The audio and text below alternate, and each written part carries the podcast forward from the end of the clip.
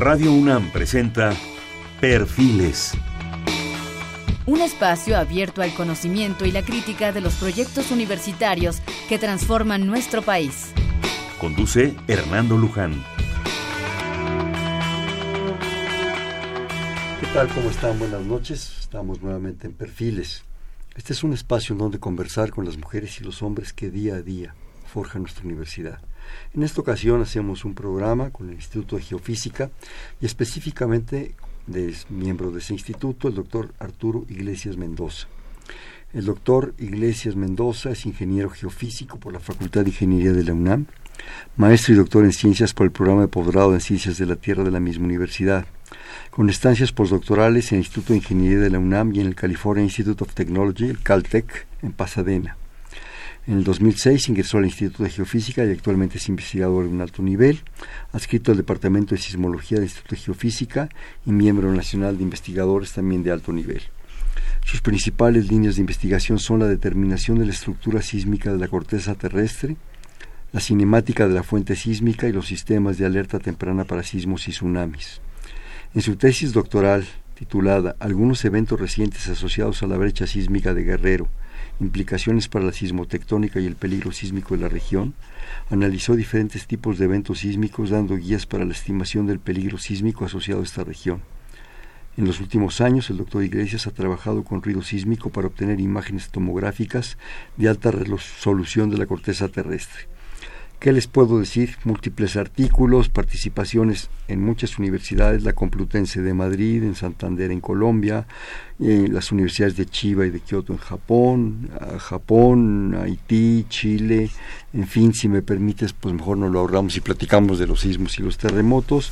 Ha dirigido tesis de licenciatura, de maestría, de doctorado, recibió la medalla Alfonso Caso por sus estudios de maestría, miembro de la unidad de la Unión Geofísica Internacional, miembro de la comisión del PRIDE. mejor vamos a platicar con Arturo, ¿te parece? Sí, muchísimas gracias. gracias Bienvenido Arturo, qué bueno que estás nuevamente con nosotros. Y bueno, pues es un, un tema el de los terremotos y los sismos y los temblores, que es de repente para nuestro cada de todos los días aquí en México, ¿no? Yo creo que para ustedes, los geofísicos, los ingenieros especialistas en esto como tú, pues es una maravilla tener un laboratorio como este, porque es, creo que ideal. Para el común de los mortales de repente es medio panicante el asunto, ¿no? Porque de repente no sabemos mucho precisamente por la falta de información. Yo creo que ese es un punto crítico, que bueno, estás aquí para ayudarnos, para apoyarnos, para un poco iluminarnos en el asunto, lo importante, y, y hacernos a la idea que pues ahí está, que la Tierra está viva y se va a seguir moviendo. Arturo, por favor. Sí, muchísimas gracias. Gracias por la invitación. Pues siempre es un, gusto estar aquí contigo en, Radio Universidad. Em, mira, realmente la sismología es una ciencia desde el punto de vista cuantitativo relativamente moderna. Eh, es una ciencia eh, que se pudo empezar a cuantificar realmente eh, a principios del siglo XX, ¿no? La, antes de esto eh, se sabía, digamos, poco de los temblores, insisto en términos cuantitativos, porque no había instrumentos que eh, pudieran registrarlos de manera eh, objetiva. Había algunos instrumentos, inclusive muy antiguos, por ejemplo en China, que desde luego podían registrar el movimiento, pero no tener un registro objetivo que se pudiera medir. Entonces, la, la sismología como ciencia cuantitativa, eh, yo diría que nace en 1910 con una teoría eh, muy importante, que se llama la teoría de Rey del rebote elástico, eh, y eso entonces empieza a darle un sentido a la explicación de los temblores. la sismología se empieza a explicar muy bien cuando eh, en la falla de San Andrés, por ejemplo, en, en, el, en California, en el oeste de los Estados Unidos, eh, pues deja una traza en la superficie muy clara de cómo paulatinamente eh, la Tierra se va deformando y esta deformación alcanza un límite y en ese momento estas dos, esta deformación que es entre dos placas se rompe súbitamente y es justo cuando causa un temblor. La, estas observaciones, digamos, en la, en la zona de San Francisco, en la zona de California, fueron muy importantes para, para entender eh, cómo se generaban los, los temblores. Antes que eso, pues se pensaba, por ejemplo, que eran eh, corrientes de fluido abajo que causaban eh, vibraciones o algunas otras razones por las cuales se pensaba que eran los temblores. Ahora sabemos que es esta deformación elástica que se va acumulando por la interacción de grandes placas que interactúan entre ellas y que eh, están en fricción una con otra, se van deformando lentamente, como cuando empezamos a, doblar una, una, regla de plástico de estas de la escuela. Podemos irla doblando lentamente, lentamente, eh, y pero llega un momento en que esa regla se rompe y justo en ese momento se alcanza el límite elástico, en este caso de la, de la regla. Se empieza de hecho a poner como blancuzca, ¿no? Sí, sí, sí, sí, exactamente, ¿no? Este, se empieza a generar una zona de falla y eh, cuando se supera esta deformación, eh, el, el, material no aguanta más y se genera la ruptura y en ese momento, digamos, en, en términos de las placas tectónicas, se generaría eh, los sismos. A ver, varias cosas. Eh, antes que nada, ¿por qué San Andrés?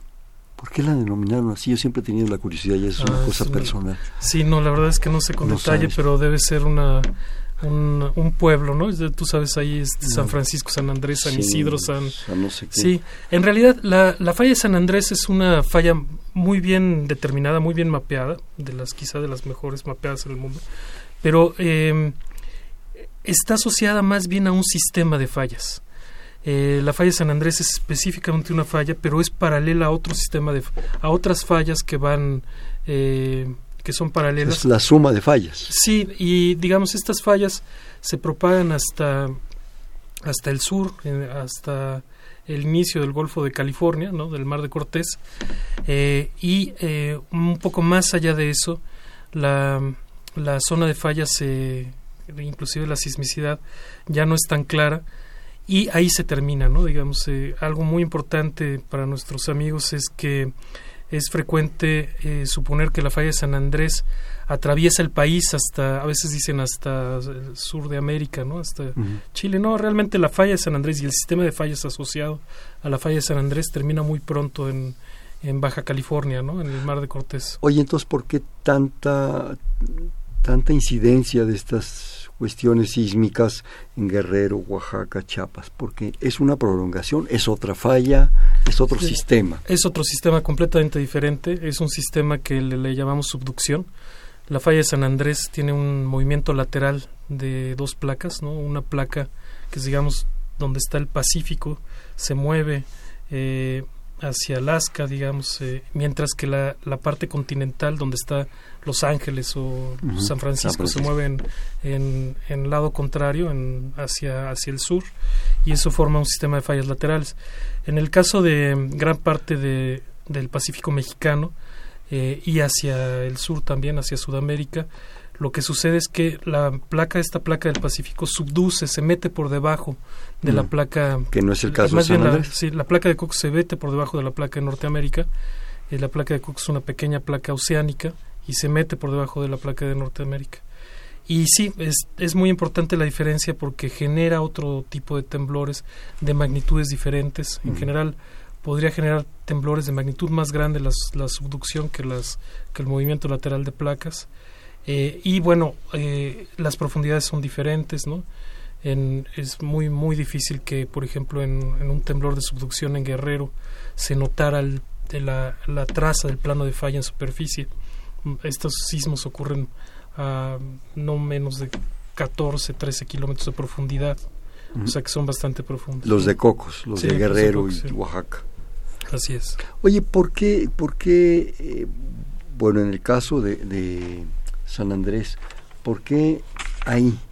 ¿Por qué no más para allá o más para acá?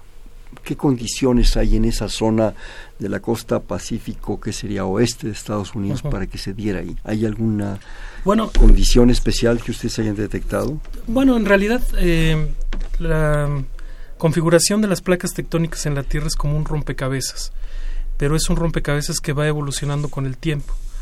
Entonces, eh, los geólogos explican eh, cuál ha sido la evolución entre este rompecabezas y se puede, digamos, llegar a esta zona donde donde en unos lugares existen subducción, en otros lugares existen estos movimientos laterales. Eh, otra de las eh, cuestiones importantes para saber es que a, a, menudo se piensa que los temblores pueden ocurrir en cualquier lugar, ¿no?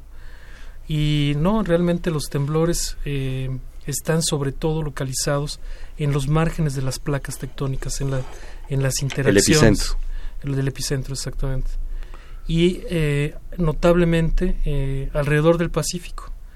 Eh, en, en, Japón, en, en, Norteamérica, en Sudamérica, alrededor del, del Pacífico Oceanía, ocurren estos Oceanía, estos grandes temblores. Y algo que es muy interesante es cuál es la fuerza que mueve estas placas, por qué se mueven estas placas en una entre otra. Y el motor de todo este movimiento entre placas es el calor interno de la Tierra, eh, la temperatura interna, que es mayor que la temperatura en la superficie, y que provoca algo que es parecido a unas corrientes de convección. Eh, estas corrientes de convección eh, genera que se, produzca suelo marino, se, genere nuevo suelo marino, por ejemplo, en el centro del Pacífico, y este suelo marino empuja las placas. Entonces el motor de, de todo esto tan apasionante que es la tectónica está justamente en el calor interior de la Tierra. ¿Cómo es esto que se genera, perdón que te interrumpa, el, sí. el suelo marino? ¿Cómo? Sí, bueno, eh, digamos cuando lo que a menudo se usa como ejemplo es cuando tú pones a calentar agua en, en una olla, ¿no? eh, cuando empieza a burbujar esa agua, eh, puedes observar estas corrientes de convección que son, eh, sí, exacto, circulares, lo que hacen es llevar el, el líquido más eh, frío hacia la parte profunda uh -huh. y el líquido más caliente a la parte somera. Y eso es lo que sucede también con, con las placas tectónicas y con donde se genera el, el suelo oceánico, porque eh, este suelo oceánico eh, o este material caliente asciende por, por eh, ductos y por, por zonas de apertura y entonces se genera este nuevo suelo marino que es nuevo. ¿no? Y o digamos, sea, viene desde el fondo. Sur, sí, no, no necesariamente desde el fondo, pero sí de profundidad. De profundidad. ¿no? Sí. Y eh, bueno, desde luego este, es un mecanismo parecido a los volcanes, ¿no? Parecido. Usamos indistintamente los términos temblor, terremoto y sismo. Sí. Pues sí, en, eh, en sentido algo? estricto eh, ¿Es son sinónimos. Sí. sí, son sinónimos. Sí, en sentido estricto son sinónimos. Eh, digamos, a veces popularmente se ha distinguido un terremoto por la magnitud, ¿no? por ser más grande que un sismo más pequeño, pero en sentido estricto son diferentes raíces lingüísticas las que llevan a, a, los, a los diferentes términos de temblor, sismo y terremoto, pero en sentido estricto son sinónimos pero el resultado y el apanicamiento es el mismo. Es el mismo. Es chiquito, sí. grandote, todos nos apanicamos ahí en el asunto, ¿no? Sí, sí. Oye, eh, tú estás en un departamento de sismología sí. del instituto. Un poco platícanos el contexto en el que se mueven ustedes para investigar esto. Sí, cómo no. Eh, el, el, Instituto de Geofísica eh, que se fundó eh, en el 46 se heredó el Servicio Sismológico Nacional. El Servicio Sismológico Nacional se creó en 1910, eh, por cierto, unos días antes de la propia creación de la Universidad Nacional, porque uh -huh. el sismológico se creó el, ahí, ver, se me está olvidando, el 11 de septiembre de 1910.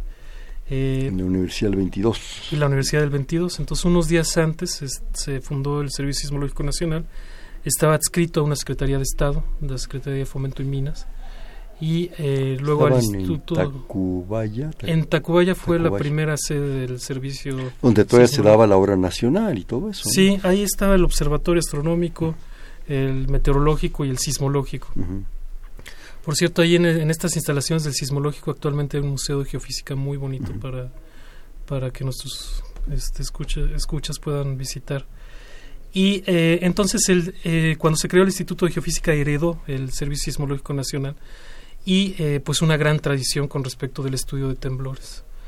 el departamento fue, digamos, evolucionando y creciendo a lo largo del tiempo, pero pues ha habido, yo creo que con orgullo se puede decir, pues eh, los sismólogos más importantes de, de este país han pasado por ahí, ¿no? Eh, uno de ellos acaba de fallecer, por ejemplo, Sinaloa. Sinaloa, sí, tuve el gusto de conocerlo, chileno de origen, ¿eh? él nació en Alemania, pero era y luego vivió muy, muy muchos años en Chile, estudió en Chile. Y una gran persona. Sí, sí, muy agradable. Tuve el gusto de conocerlo. Sí. Y, eh, perdón, y también es, bueno, pues eh, otro chileno famoso, Lautaro Ponce, y pues uno de, otro de nuestros profesores eméritos que pues también fue mi maestro de, doctorado, así es que le guardo gran aprecio, que es el doctor eh, Krishna Singh, un mm, hindú, eh, que desde el 75 está aquí en México. Sí, yo creo que se conjuntaron en México una serie de pues de eminencias en este tipo de eventos, ¿no? Y bueno, para fortuna de nosotros, en el sentido que, como decíamos al principio, es un gran laboratorio que les permite a ustedes pues conocer. Me imagino que el intercambio internacional ha sido muy intenso de ustedes, sí. ¿no? Sí, históricamente ha habido un intercambio muy importante, eh, pues eh, de manera muy intensa con Estados Unidos, ¿no? Por la cercanía, también por, por la competencia de, de los americanos en el tema pero también históricamente hemos tenido relaciones importantes, por ejemplo, con Japón, ¿no? que es otro de los grandes líderes. Eh, uno de los profesores que pasó como 15 años, si no me equivoco, en México. profesor este Mikumo fue también uno de los, nuestros maestros y ahora Mikumo se ha retirado dos veces, una en Japón y otra en México. y, Como los toreros, en cada plaza va haciendo retiros. Sí, le van haciendo Sí, todavía está, este, bueno, es, es, ya grande, pero bueno, pues vive ahora nuevamente en Kioto, que es donde, de donde él era o es y eh, pues de repente tenemos la fortuna de visitarlo. ¿no? Y él ya no viene a México. No, ya no ha querido venir, pues es un viaje pesado y él está ya grande. Ya está grande. ¿Le dan miedo a los temblores de México? Probablemente. para los de Japón. Para los de Japón. Oye, y entonces fue fue evolucionando este este departamento, este me imagino que desde prácticamente de nada, ¿no? Sí, seguramente digo, eh, también la, el conocimiento de la sismología ha cambiado en el mundo y en México de manera importante. Eh, no cabe la menor duda que el propio sismo del 85 pues es un parteaguas ¿no? En, la sismología en México sin duda en, eh, no solo en la parte de la protección civil que es casi el nacimiento de la protección civil en, en México del concepto de protección civil pero también en la parte de la ciencia y digamos, nosotros tenemos una contraparte que son colegas que estudian el otro aspecto de los temblores, que es el eh, cómo afecta a las construcciones, que son los ingenieros sísmicos. Ellos están en el Instituto de Ingeniería y nosotros estudiamos el fenómeno sobre todo, que estamos en el Instituto de Geofísica. Y allá en el Instituto de Ingeniería pues también hay grandes maestros como el doctor Esteban, el doctor Meli, Rosenblut, ¿no? Este, Emilio Rosenblut. Estuvo también ahí metido. bueno, también yo creo que un, área que ha de estar muy en comunión con ustedes y que México ha tenido un impacto internacional, los de los ingenieros de dinámica de suelos. Sí. Han sido reconocidos mundialmente, ¿no? Mundialmente, sí por toda la, cuestión de, sismos, de movimientos eh, telúricos, de todo este tipo de cosas. ¿no? Sí, uno de, las, eh, de los aspectos muy, muy importantes en México, muy interesantes, pero también eh, pues peligrosos, digamos, es justamente cómo es el comportamiento del subsuelo en el Valle de México. Y este comportamiento que es, no sé si único, pero muy, muy particular, es notable y ha sido objeto de estudio de estos grandes ingenieros que pues sin han heredado todo este conocimiento acerca del comportamiento y de y de también de cómo construir, ¿no? Eh, digamos, es, es, todo un reto este, construir en el Valle de México. Sí, yo creo que, pues, como tú nos, nos comentas, realmente el estudio de sismos, de subsuelo, todo esto en México es joven. Sí, pues 100 años, digamos, un poquito más, una cosa así. Claro, la ciencia en México es muy joven. Sí, Realmente es, es, es, bueno, el otro día ya lo sabía yo, pero volvió a caer en mis manos una revista eh, que la Facultad de Ciencias, por ejemplo, se funda en 1938. pues realmente es, es nada, o sea, no tiene ni, ni 100 años, acabo 75, un poquito más. Pero lo que, a lo que voy es esto, hay registros allá desde los prehispánicos, de terremotos, de sismos. La marquesa Calderón de la Barca relata uno, tú lo has de conocer, que creo que estaba en un día de campo y se les vino el asunto y hasta los sándwiches han de haber tirado. ¿no? Algo así. No me imagino la, la, intensidad que fue, pero la mujer estaba panicada. Eh, en la época precisamente de la independencia, digo, del aniversario de la independencia y de la en 910 hay otro muy grande también, ¿no? Sí, El, el, del 57, que fue realmente también de un impacto muy grande. Y curiosamente hasta el 85 como que como que Arturo se tomó conciencia de muchas cosas, ¿no? Me da una sensación así como de, ahora sí, ¿no? Ahora sí se cayó esto, ¿no? Sí, el sismo del 85 es sin duda... ¿Por qué? ¿Por la intensidad? Pues ¿Por, el impacto humano? de desastre, ¿no? Este, yo creo que el sismo del 85 es el, el, el desastre eh, más importante de la historia de México. En términos, sí, natural. En términos de pérdidas humanas y de pérdidas materiales, de ambas, ¿no? Y yo creo que, las humanas ni siquiera han sido cuantificadas totalmente. Sí, bueno, hay como, sí hay como tres cifras este, que difieren bastante, ¿no? Pero sin duda, pues sí, son muchas miles de personas, ¿no? Las que perdieron la vida. Y lo que mencionabas de estos registros antiguos, eh, hay una compilación muy interesante de el doctor Suárez, eh, Gerardo Suárez, quien es eh, colega del departamento de donde trabajo. Esta compilación, compilación de sismos históricos se puede consultar en internet y es muy interesante porque ellos se fueron junto con una historiadora a catálogos aún prehispánicos y luego, que es más difícil, pero luego ya en la colonia a, a eh, buscar información acerca de todos los temblores que pudieron en los diferentes eh, sitios, ¿no? Y esta compilación se puede consultar en, en internet. Uno de los eh, de los que son importantes porque aparejan la historia de México es el sismo de 1911. Es el que decía yo más o menos. Sí, ese se, se recuerda mucho, digamos, este, lo digo aparejado con la historia, porque fue el mismo día que Madero entró a la Ciudad de México. Eh, unas horas antes de que Madero entrara a la Ciudad de México eh, ocurrió este temblor. Y entonces eh, hay unos corridos digamos que hablan de esta de, algo así como dicen no este cuando Madero entró hasta la tierra tembló por ejemplo ¿no?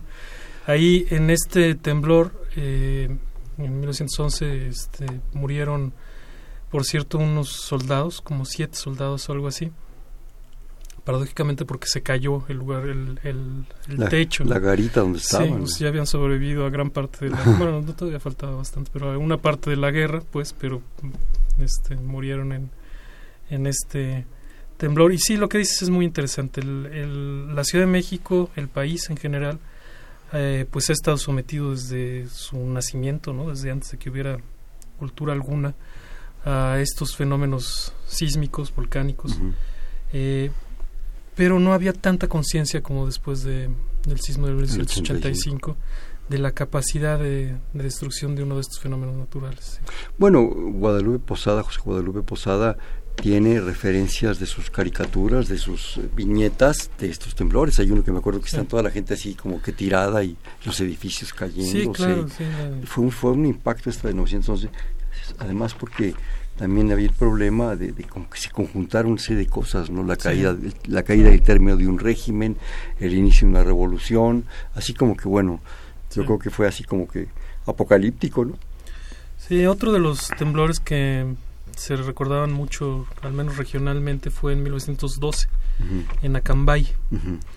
Este temblor, dicen las crónicas, ¿no? Que fue terrible. Este, por cierto, fue uno de los primeros sismos bien relativamente bien registrados ya por la red de sismógrafos, los primeros de aquellas épocas, ya por el Servicio Sismológico Nacional.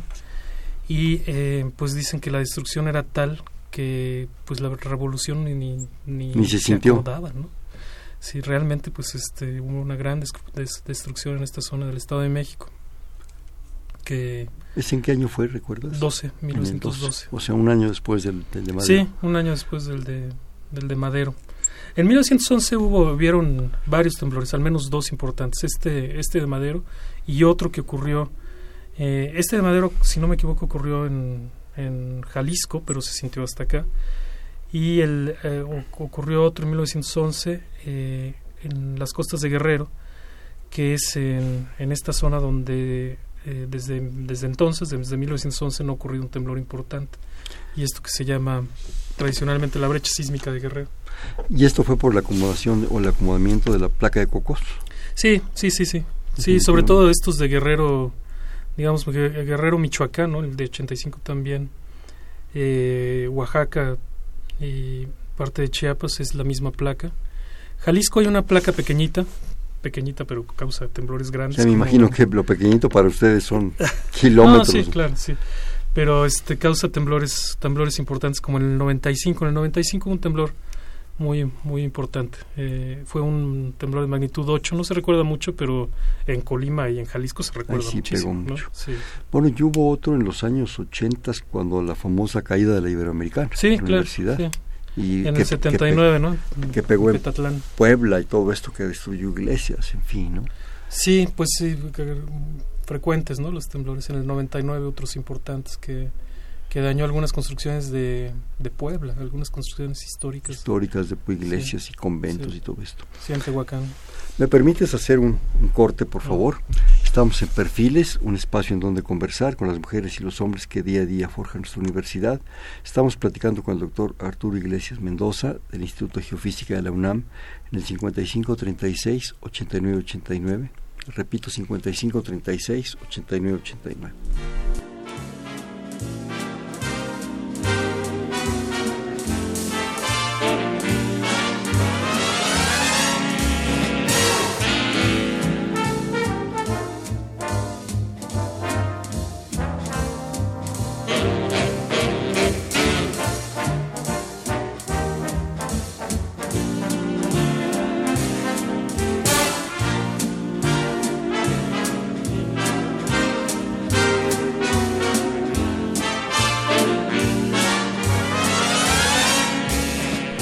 Buenas noches, estamos en Perfiles, un espacio en donde conversar con las mujeres y los hombres que día a día forjan nuestra universidad. Estamos platicando con el doctor Arturo Iglesias Mendoza del Instituto de Geofísica sobre los sismos, los terremotos, en el 5536-8989.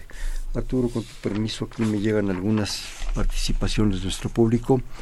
El señor Fernando Almanza, un saludo desde Xochimilco. Pregunta para, para ti, ¿tienen que ver los borregos de las nubes con los sismos? Las nubes estas, eh, ¿cómo se llaman? Eh, nimbus, ¿cuál es? Esa que se ve como aborregada. No recuerdo. Sí, no, en principio no tiene nada que ver. Es uno de los, es uno de los mitos. Es uno de los mitos. y vamos a platicar ahorita. Sí, exacto. Sí, no, nada que ver. Nada que ver no. Mejor pensar que ojalá que llueva porque ya nos hace falta. Nuevamente el señor Fernando Almanza, o también nuevamente un saludo. Eh, ¿Cuánto asciende y desciende el terreno durante un terremoto? Relativo, ¿no? Eh, es una pregunta muy interesante. Sí, cerca del epicentro, eh, cuando son sismos muy grandes, ¿no? Eh, digamos el del 85. El del 85, por ejemplo, eh, el orden eh, que, que se puede inclusive observar es a veces de algunos metros. Metros. Sí.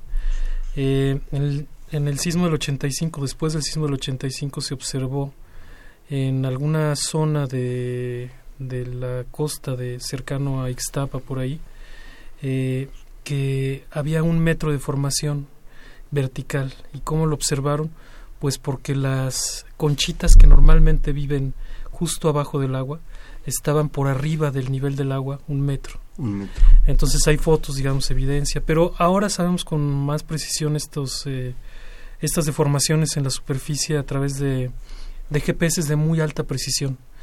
Eh, México tiene una red creciente de GPS que acompañan, digamos, a los sismógrafos y con estos GPS se puede determinar cuánto se deforma en la vertical y en la horizontal después de un terremoto. Pero sí pueden ser varios metros. Eh, en el, este gran sismo en Japón pueden ser varios metros, ¿no? cerca de 10 metros en algunas regiones o imagínate, por ejemplo, en términos de las construcciones, si muchas veces los árboles, los fresnos, esos preciosos insurgentes, las raíces no. levantan la banqueta 10, 12, 15 centímetros, ya nos andamos matando ahí, ¿verdad? Imagínate que te levanten varios metros.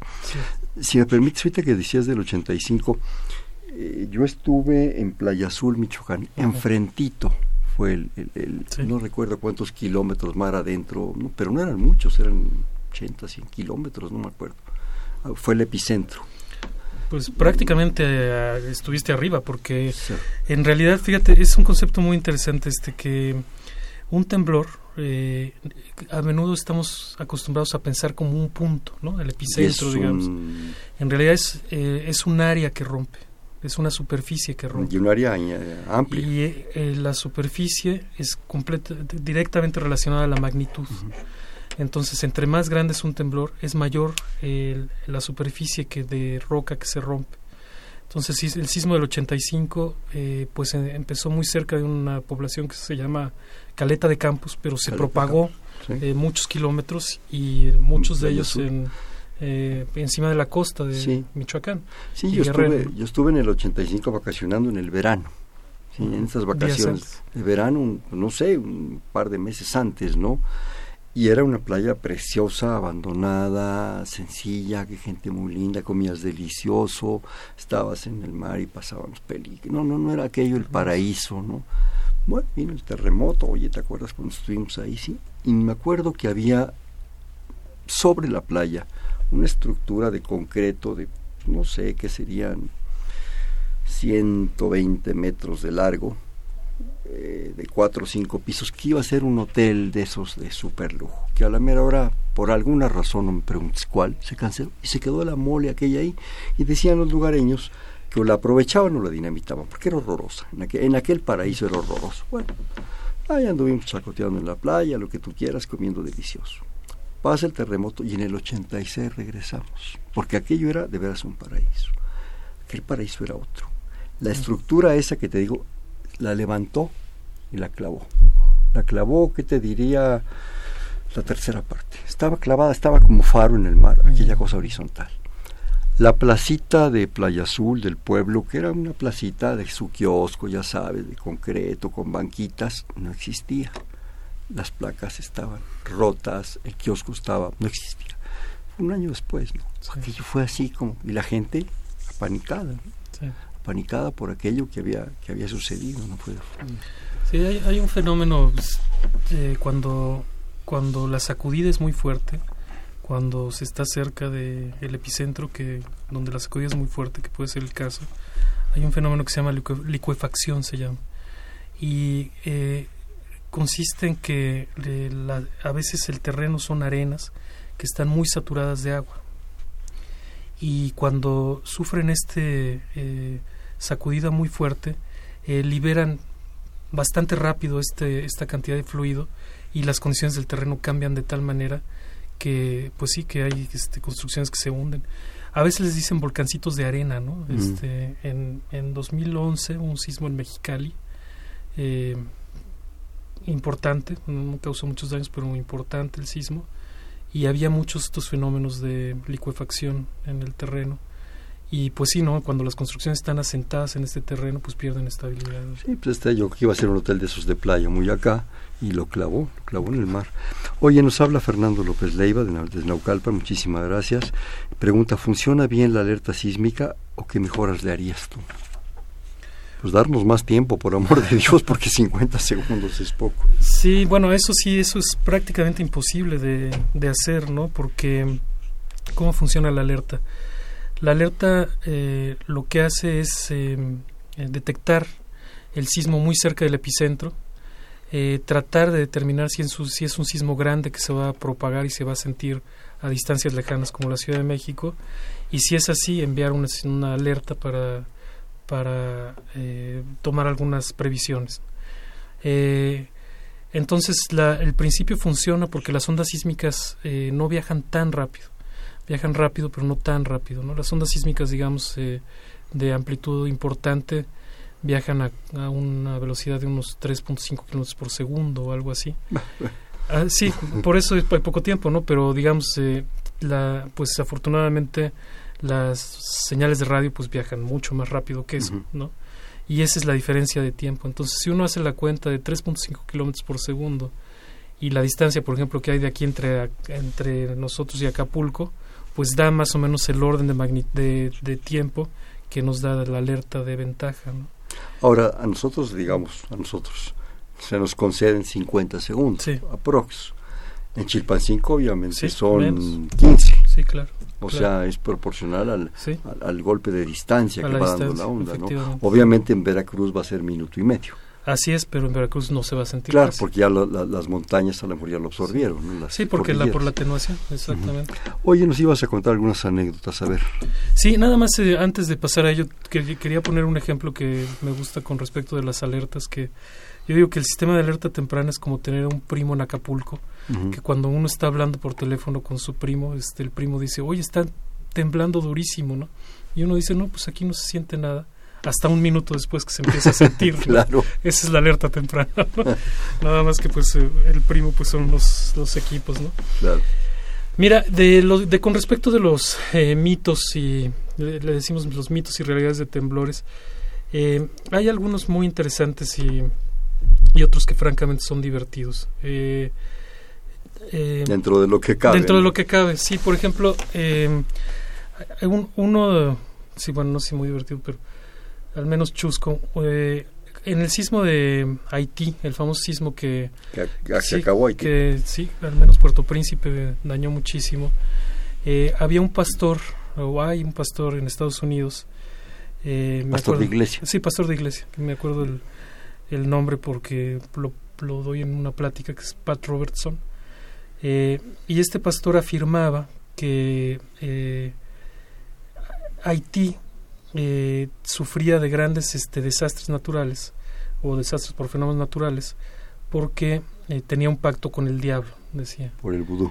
Sí, porque no, porque Haití tiene esta tradición, digamos, eh, muy diferente a la cristiana que, por ejemplo, puede tener República Dominicana. E inclusive decía, ¿no? Que esta isla, la isla de la Española, que una parte es República Dominicana y otra parte es Haití, eh, eh, pues qué coincidencia que en la parte eh, de, otra religión, digamos, eh, más pagana, ocurrían los desastres, mientras en la parte cristiana no ocurrían los desastres, ¿no? Y desde luego, este, bueno, pues esto estaba publicado inclusive en medios y, tenía alguna repercusión, pero es uno de los ejemplos, ¿no? De, mitos o de, de sofismas, si es quizá, ¿no? Eh, porque no, desde luego en, la, en el pasado, República Dominicana también ha sufrido por terremotos importantes y por huracanes y por... ¿no? Por todo. Y eh, yo pongo un ejemplo en la plática que es, eh, bueno, si esto fuera cierto así, digo, yo sé que es ridículo, pero para llevarlo al extremo, pues nunca hubiera ocurrido, por ejemplo, los temblores que destruyeron una parte importante de la catedral de Asís, ¿no? Eh, de donde nada más y nada menos este nació San Francisco, ¿no? Claro. Eh, o, eh, pues curiosamente las los templos grandes sufren con los terremotos precisamente por el tipo de construcción porque tienen claros muy grandes no entonces desde luego pues este es un, uno de los mitos que mencionamos casi el ridículo de de este tipo de cosas. Otro, otro muy divertido es que em, había también en, recortes de prensa eh, uno que decía que una, una ayatola en Irán había eh, mencionaba que él sabía cuál era la causa de los terremotos y decía que la causa de los terremotos era las relaciones sexuales ilícitas y eso provocaba los terremotos. me imagino. Entonces, bueno, pues este... Eh, me imagino todo lo que se ha abordado alrededor ha de ser... Sí, pues sí, ¿no? Y hay otros más sutiles, ¿no? Por ejemplo, esto que comentaba uno, uno de nuestros escuchas que con respecto de algunos aspectos eh, que tienen que ver con el cielo, con, con, con cómo se ve el sol o cómo se ve la luna, o si llueve o no llueve y si esto está correlacionado con la ocurrencia de temblores. Y la verdad es que se puede... La aparición de los cometas también yo La aparición de los cometas, claro. Y se puede demostrar eh, de manera estadística, eh, con robustez, digamos, que eh, no hay relación clara entre estos fenómenos y la ocurrencia de, de temblores. ¿no? Muchas veces se piensa, por ejemplo, que hay una época de temblores, ¿no? Yo he oído, ¿no? Que la época de temblores es septiembre o algo así. Yo creo que tiene más bien que ver con la sensación, pero si uno grafica los temblores, la memoria de lo que pasó, si uno grafica la ocurrencia de los temblores a lo largo del año, pues es relativamente constante, sobre todo en series largas de tiempo. Claro. Lo que sí es, eh, creo yo, cierto, Arturo, bueno, solo tu mejor opinión, es que mitos aparte, realidades aparte, situaciones aparte, la Tierra está viva, la Tierra se está moviendo. Y ahora generamos estos mitos, estas fantasías, estas leyendas, llámalo, estas realidades científicas, ¿sí? aún estas, porque estamos aquí, ¿sí? Pero de repente imaginémonos el momento en que el mundo, que estaba apenas poblado a lo mejor por especies animales o vegetales y el hombre apenas andaba y bajándose de los árboles, esto sucedía. Y a lo mejor sucedía con tanta o más frecuencia, no lo sé, eso solamente se lo puede determinar. Y bueno, pues si se caía un cerro, si se partía un continente, bueno, la Pangea famosa, pues era parte del movimiento natural. Claro, lo hemos hecho tragedia, lo hemos hecho mito, lo hemos hecho broma, lo hemos hecho lo que tú quieras, en la medida en que, en la medida que se puede ser primero una broma de todo esto, ¿no? En la medida en que salimos afectados los seres humanos. Pero el mundo está vivo, se está moviendo. Y eso tenemos que hacernos a la idea, y eso nos lleva a uno de nuestros primeros puntos de los que empezamos a platicar tan, tan agradablemente, que es la falta de información. La falta de cultura sísmica, porque una cosa es que te digan, sabes que si lo sientes, aquí está el punto de convergencia, estos que ponen ahora verdes con blanco, o los otros a veces también un poco eh, de, leyenda urbana, de métete abajo de la mesa o en el marco de una puerta o todo esto. Pero las situaciones se están dando. Sí, sin duda. Necesitamos cultura no solo de, sísmica, sino entender que esto se va a seguir moviendo. Exactamente. Eh, ese es algo muy importante porque en realidad los procesos tectónicos, estos procesos geológicos, eh, no cambian en tiempos cortos. Eh, en, en, cientos o en miles de, en miles de años, ¿no? sino eh, e, este, esta subducción de la placa de Cocos con respecto con por debajo de la placa de Norteamérica o la, el movimiento lateral de la placa de Norteamérica y la placa de Pacífico, etcétera. Estos eh, movimientos van a seguir ocurriendo pues este por muchas y muchas generaciones, ¿no? sí, después de muchos, quizá millones de años, pueda cambiar este el tipo de, de movimiento etcétera, pero en realidad en una escala humana, en una escala humana, pues eh, estos fenómenos van a seguir ocurriendo. Entonces, si el sismo del 85, si el sismo eh, que ocurrió en 1985 tuvo una, una magnitud de 8, pues es razonable que, muy razonable que en el futuro, eh, no sabemos cuándo, eso sí, no sabemos cuándo, pueda ocurrir un fenómeno de, de la, del mismo tamaño, quizá hasta un poco eh, mayor, ¿no? un poco menor. No, no, sí, claro, menor seguro que... Fíjate, los, los sismos presentan algo muy, muy curioso que, eh, digamos, eh, hay más sismos de menor magnitud que de mayor magnitud. Entonces, entre más, entre, entre más pequeños son los sismos, hay más sismos. Claro. Entonces, afortunadamente, ¿no? Entonces, por ejemplo, el Servicio Sismológico Nacional actualmente debe reportar cerca de 40 sismos al día. Al día. ¿De qué magnitud? Pues eh, en, ¿Tres? Sí, entre 3 y 4.5. Que a veces son imperceptibles, ah, Muchas veces son imperceptibles, pero ahí están ocurriendo y es evidencia de que las placas se están moviendo una con respecto de la otra, de que hay procesos tectónicos este, todo el tiempo activos. Yo creo que, que nos hace falta, yo creo que otro de los parteaguas del 85 fue esa situación como decimos, de que, bueno, se eh, pusieron más rutas de evacuación, se pusieron más puntos de reunión, muchas cosas, ¿no? Eh, se modificó hasta donde yo entiendo el, el reglamento de construcción, al menos del Distrito Federal. Se modificaron cosas, se hicieron estudios muy serios, no sé si hasta ustedes participaron para ver la cuestión de los edificios afectados, de las condiciones de, de, de lo que había sucedido, ¿no? Pero desgraciadamente la mente humana, la memoria humana es flaca, ¿sí? es muy flaca. Yo creo que es un proyecto y un trabajo que tiene que ser recurrente, constante, constante, y sobre todo enseñarle a los chamaquillos que bueno, pues va a suceder, puede suceder. No me quiero poner tremendista, no, no, no, no debemos hacerlo, todos esos agoreros que dicen que no sé qué, que en el año 2000 se iba a acabar el mundo y se acababan las computadoras por los dígitos, no sé qué. Esas son patrañas. Yo creo que lo importante es que ustedes, los científicos, nos hablen, nos platiquen. Y bueno, esta es una pequeña oportunidad, ¿no? De, de, de, de qué es lo que podemos esperar, Arturo. Ahora, yo te quiero hacer una pregunta un tanto en broma, si me permites. Cuando tiembla, ¿tú qué haces? Digo, si estás en el instituto, pues en un momento vas a analizar tus sismógrafos. Pero si estás en tu casa embrendando con tu señora apaciblemente, ¿en qué piensas en ese momento? Hombre? Que vas a correr al instituto a ver los resultados, yo creo, ¿no? Pues fíjate que sí. Este, Perdóname la, pregunta, pero de repente se me vino así, bueno. Sí.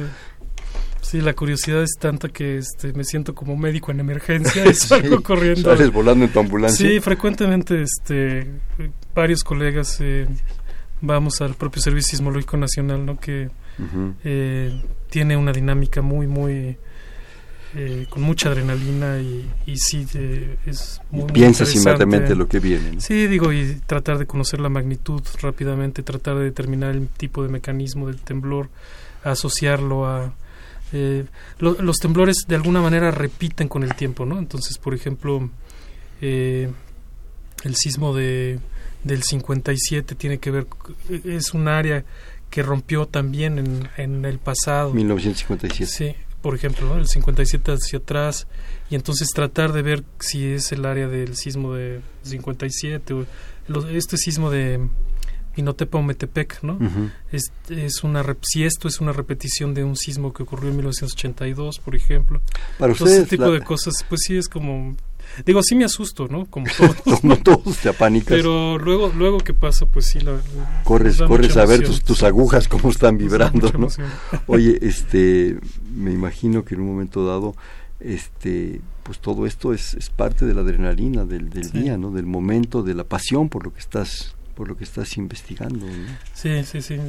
Sí, somos sismólogos muy afortunados, ¿no? Porque, digamos, hay sismólogos en todo el mundo, eh, pero yo me imagino un sismólogo en Austria o en, aún en Suiza o en, o en España, este, pues la, la, dimensión es diferente, ¿no? Esto se da más frecuentemente en el Pacífico. Sí, sí. ¿Por sí. qué?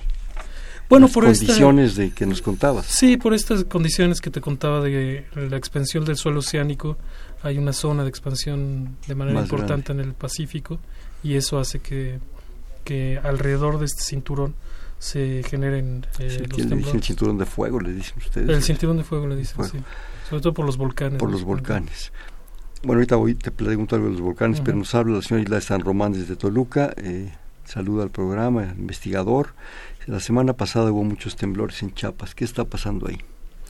Bueno, eso sí también eh, sabemos que cuando ocurre un temblor de cierta magnitud, eh, hay una serie de temblores que les llamamos réplicas eh, que continúan o que siguen a la ocurrencia del temblor principal. Eh, la razón es que cuando una masa tan grande de roca se mueve con respecto de la otra, eh, pues perturba el estado de esfuerzos alrededor de esta zona y eso puede provocar también otros temblores, ¿no? No necesariamente chicos, podrían ser temblores casi del mismo tamaño. ¿no? Bueno, la réplica del 85, la Por del ejemplo. siguiente, el día siguiente fue también terrible. ¿no? Sí, exacto, y hay, digamos, discusión si se le puede llamar réplica, pero lo que no cabe la menor duda es que un sismo está relacionado con el otro, ¿no? Inclusive ocurre en una zona adyacente. Claro. Entonces yo creo que este esta réplica del 85, si no mal recuerdo, fue de 7.6, que es una magnitud pues muy grande, ¿no? Sobre todo por la y- afectada que estaba ya la y ciudad. ya ¿no? la ciudad muy afectada. Entonces sí, sí conocemos este fenómeno de cuando ocurre un temblor grande como el de Chiapas, que fue un sismo de magnitud 7, eh, a veces se acompaña de réplicas, de numerosas réplicas, ¿no? Eh, bueno, fue Chiapas, Guatemala, por cierto, ¿no? Y en otras ocasiones hay algo que se llaman enjambres, así les dicen, enjambres sísmicos, eh, donde ocurren sismos a veces frecuentemente pequeños, pero una como tormenta de sismos alrededor de una zona. Y eso a veces ocurre, por ejemplo, en Hidalgo, ¿no? Que uno no se imaginaría. Sí, O, o, en, o en Nuevo León, por ejemplo. claro. O en, Que zonas que, no uno no se imaginaría que... que el norte de la. República, así como que un sismo. Sí, el Se ha noreste. tenido ya últimamente. Sí, hay temblores, sí. También comenta la señora San Román si se podría decir que es mejor que ocurran temblores de menor magnitud de manera continua a que ocurra uno de gran magnitud.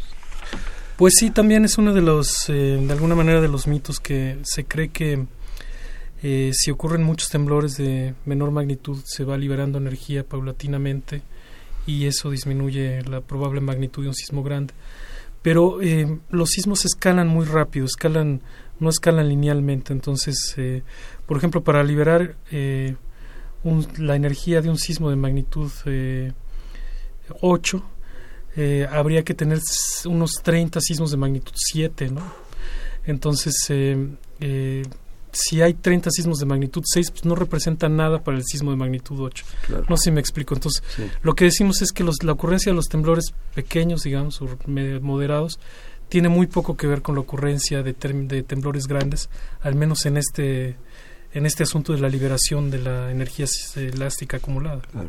Ahorita que mencionas Guatemala, recordemos que la original capital de Guatemala era Antigua. Sí. Y no me recuerdo, por los 1500, 1600 se, se acaba de un temblor. Se acaba, literalmente, la han reconstruido. Por eso mueven la sede a la ciudad de Guatemala. Eh, de hecho, en las crónicas de la conquista, no recuerdo si en las cartas de Cortés o en alguna otra, a Pedro de Alvarado, que lo mandan a conquistar toda aquella zona, le, dan, le cae un temblor de aquellos, ¿no? Pero una cosa éramos nosotros y otra Pedro de Alvarado. En lugar de apanicarse, de gritar, de angustiarse, de rezar, saca la espada, dice la crónica, la clave en la tierra. dice, no temblens terra que no te fago nada. ¿no? Pero ese era Pedro de Alvarado. Ese, comía aparte. ¿no? Me imagino, Arturo, que el gran sueño de los sismólogos como tú es tener una capacidad de extrapolación, de proyección. Es decir, en función de, de lo que ha pasado, puedo proyectar y saber qué va a pasar. Ese es ser como su sueño guajir, bueno, uno de tantos, ¿no?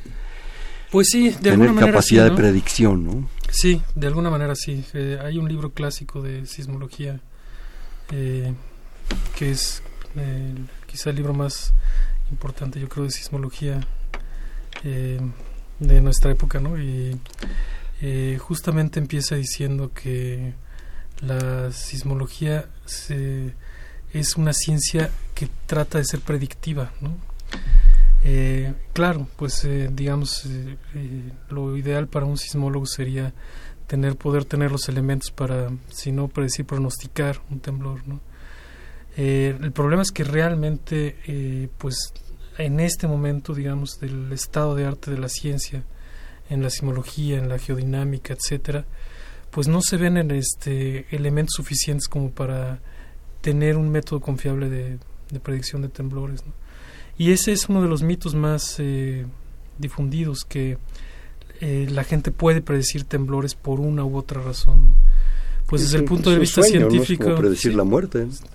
Casi, ¿verdad? Pues sí. Desde el punto de vista científico no, no hay manera de predecir temblores, ¿no? Y, por ejemplo, la erupción de un volcán es, es mucho más predecible o pronosticable que la ocurrencia de un temblor. Y están más o menos a veces ligadas, ¿no? Sí, eh, sí, de alguna manera sí. más o menos de... Sí, porque las erupciones volcánicas causan algunos temblores y porque la subducción, que luego está asociada a temblores, también es eh, la, el motor también. Expulsión de magma y de todo esto. Oye, nos ibas a contar una anécdota del estadio. Sí, no esperemos a otro programa, por favor. Sí, mira, es una anécdota que me gusta mucho contarla porque es... Eh, muy puma. Eh, muy puma, exactamente. Eh, resulta que en el Servicio Sismológico Nacional hay eh, guardias los 365 días del año. ¿En dónde está ahora? El Servicio Sismológico Nacional está al ladito del Instituto de Geofísica, en, un, edificio justo al lado del Instituto de Geofísica y nosotros estamos muy cerca del, del metro, universidad. De tal manera que el sismológico está entre geofísica, la coordinación de la investigación el Instituto de Geología y la Facultad de Veterinaria, digamos, pues en esta zona del campus. Y eh, bueno, eh, este es un edificio muy nuevo, pero el otro, la, la sede estaba en el edificio. Creo que hasta está en pilotes para que no les afecte tantas cosas. Pues mira, en este terreno tan competente de ciudad universitaria, creemos que estamos bastante seguros mm. casi en cualquier lugar, ¿no? Eh, pero entonces, una compañera, una amiga mía, estaba haciendo las guardias del servicio sismológico en ese momento, en un día, no recuerdo el día de la semana, quizá viernes o algo así por la tarde. Ustedes están en guardia permanente. Sí, eh, en aquella época, sobre todo cuando éramos estudiantes, nos tocaban las guardias, este, las pesadas, a veces hasta el fin de año. esclavos. Y esta, esta amiga mía estaba en, en las guardias eh, y eh, tenemos una alarma de sonido que cuando vibra un poco el terreno, suena la alarma, eh, no tanto para avisar para, en términos de, de, protección, sino más bien para que el analista vaya y asista al, a donde están los tambores y pueda ver el pueda analizar un temblor, un posible temblor. Entonces esta esta alarma empezó a sonar, este y ella estaba en otro sitio, bajó hasta donde estaban los temblores, los tambores y pues no vio ningún ningún sismo. Eh, en, en, esta zona de del cuarto de registro tenemos eh, la, la, señal de los sismógrafos de todo el país. Entonces, pues no parecía que hubiera un sismo en ninguna parte del país en particular, ni en Chiapas, ni en Oaxaca, ni en Michoacán, ni en Guerrero, que son frecuentes. Entonces ella siguió trabajando, pero en un momento más este, volvió a sonar la, la alarma, tres veces lo mismo, ¿no? Este, sin que se diera cuenta qué es lo que pasaba, no había ningún temblor aparente. Y eh, teníamos un cuarto de guardias donde a veces descansábamos un rato y tenía televisión, entonces prendió la televisión, se, se hartó un poco, ya dijo, me quedo aquí, voy a prender la televisión, entonces prendió la televisión y estaba un juego de los Pumas contra el América. Y acababan de meter gol. Y resulta que este eh, cuando meten gol los Pumas, eh, fue una, una, una victoria pírrica quizá, cuando meten gol los Pumas, este, empieza a sonar la alarma. Y la, entonces eh, entendimos, era más o menos obvio, pero en ese momento entendimos que la vibración que provocaban las personas en el estadio, los brincos y los gritos. los brincos se propagaban por este terreno tan competente y eh, lograban mover estos sismógrafos eh, pues a una distancia más o menos grande no de digamos del estadio hasta el metro no estos sismógrafos son muy muy sensibles pero aún así este alcanzaban a moverlos. Y eh, analizamos un poco digamos el movimiento del estadio. Escribimos una nota de divulgación. Yo creo que está no me acuerdo en qué revista estaba. Y eh, esta nota se llamaba el Pumagrama, que era el registro de los Pumas. Imagino que cuando otro equipo anota hasta que se cae el sismógrafo ya. Silencio, absoluto. Hoy una brevísima conclusión, Arturo, mínima, porque tenemos ya escaso un minuto. Sí, bueno, eh, primero pues eh, agradecer mucho la invitación y creo que la conclusión más importante la diste tú, que es este vivimos en un país donde ocurren estos movimientos estos temblores y van a seguir ocurriendo. Tenemos que aprender a vivir con ellos, aprender a resguardarnos, seguir, seguirlos estudiando es fundamental para construir mejor y para tener menos pérdidas eh, humanas y materiales. Y que ustedes nos hagan favor de seguir divulgando su trabajo. Muchas gracias. Este, vamos a jugar un bote pronto de volar. Jugamos. Sismos. Pasión. Eh, pumagrama. Eh, diversión. ¿Por qué estudiaste esto? Rápido. Eh, fíjate que eh, fue un poco accidental, pero eh, después de un tiempo de dedicarme a esto, creo que es mi verdadera vocación. No sé cómo alguien puede descubrir que es un, sismólogo, pero... Las placas. un rompecabezas que se está moviendo todo el tiempo. El planeta Tierra. Vivo. Este fue Perfiles, un espacio en donde conversar con las mujeres y los hombres que día a día forjan nuestra universidad. Estuvo con nosotros el Instituto de Geofísica, el doctor Arturo Iglesias Mendoza. Arturo, muchísimas gracias por tu participación. buenas noches. En la coordinación, la doctora Silvia Torres, en la producción, Mariana Mondragón García, en los controles, Humberto Sánchez Castrejón, en la conducción, Hernando Luján. Perfiles, un espacio en donde conversar con las mujeres y los hombres que día a día forjan nuestra universidad. Les recuerdo que las próximas tres semanas entramos en un periodo vacacional, bendito sea Dios, este, no estaremos con ustedes hasta el último lunes de julio. Gracias, buenas noches. Perfiles, un programa de Radio UNAM.